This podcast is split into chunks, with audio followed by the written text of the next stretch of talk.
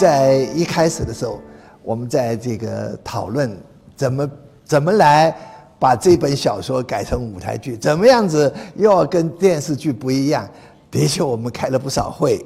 我觉得一个其中很重要的一点就是，如何把这个这个这这本小说它的气氛、它的那种精神、它的气氛、它的东西，像有几有几场，比如像那个一开场的这新公园那一场，啊，新公园怎么讲那黑暗王国？你怎么表现？小说可以写。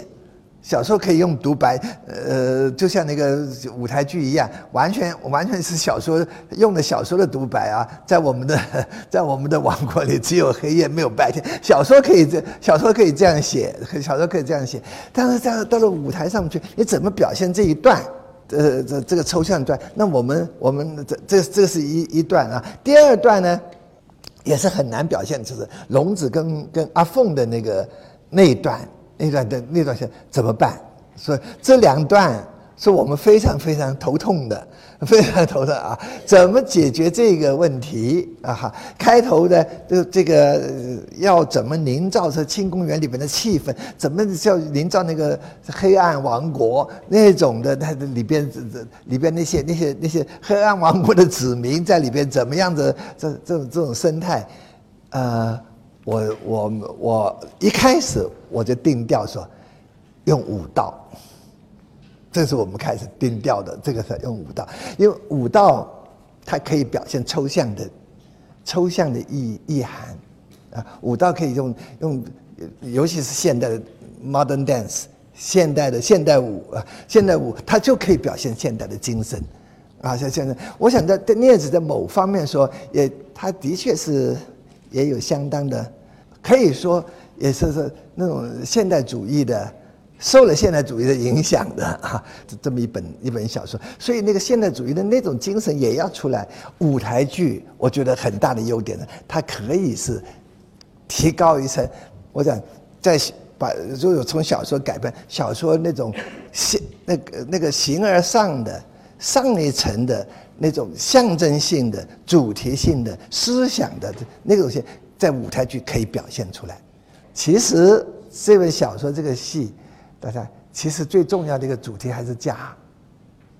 呃，家庭是血血有血缘的家，或者是他们在寻找一个这个一种精神上的归属的家啊。其实，其实这个这一个小说。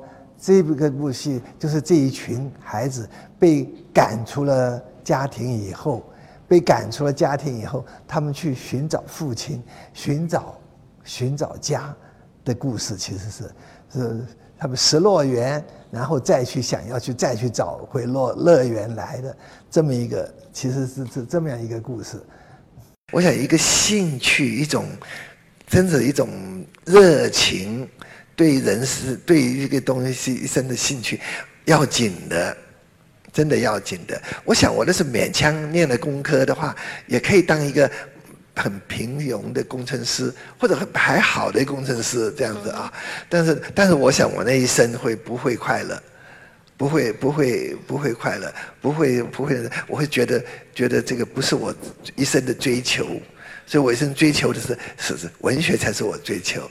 有时候成败不能不能拿世俗的，你赚多少钱，你有没有好房子，什么什么东西，不能拿这个来衡量的。我想一生的一个人一生成功的时候，你做不做你的一生的信念爱好有没有达成你真正要做的事情？我这个很要紧。所以我我觉得我是我在电影里边讲的，我非常感恩。嗯，感恩上天给我，真是上天对我独厚，让我有很多机会做我自己真正爱好的事情。对，嗯，我觉得香港有个很特殊的这这个这个位置嘛，啊，这我想这几几几十年来，我想它就是它它的国际它的国际性啊，呃，而且呢，它的自由度。嗯，呃，我就又要讲了，比如说香港是很少地方跟台湾，香港、台湾，你们还是保存了我们的繁体字这就了不得。繁体字这本身我们的文化的文化的根。我想在在香港的话啊，香港的话，这个就应该保存下来，这这这应该保存下来的，永远永远把它，永远把它保存下来。这是我们几千年来，我们几千年来我们的象形文字，我们的象形文字奠定了我们这个文化的这个个地位跟根基啊。今天我讲那个选那个题目呢，就是这个昆昆姐十部传奇九相思。我想我们有这么一句话，呃，因为那个明清的传奇，的确你要算起来的话，这这关于爱情的，关于这个情爱情的这个是占了很很大的部分。这也是我对于昆曲的。这个复兴运动很大信心的之一，因为我想爱情是普世的，而且是没有时间限制的。这个主题从古到今，中外一体，我想都会勾动，我想所有那个观众的心的。所以，我想昆曲它这个里边这么多，对于其实我今天我要显示，说是昆曲的面面观，爱对于爱情的面面观啊，面面观。我想，我们一一般的那个刻板的印象说，中国人四书五经，非常非常一板正 一板正经的啊，一板正正正经的这么一个礼教这么森严的这么一个民族，好，好像好像我们不会不会弹琴的，不会不会得到爱情的，呃，其实还有别的管道，其实还有除了四书五经，除了这些这些以外呢，还有别的管道。啊，别的管道让我们人类最基本的、最基本的这种感情、爱情啊啊，是有有所抒发，那就是我们的小说啊，我们的戏曲啊哈。而且晚明那个思想，晚明的思想是整个来讲的，晚明的思想是对这个礼教一种反动的思想啊，反正就是说高举情的情。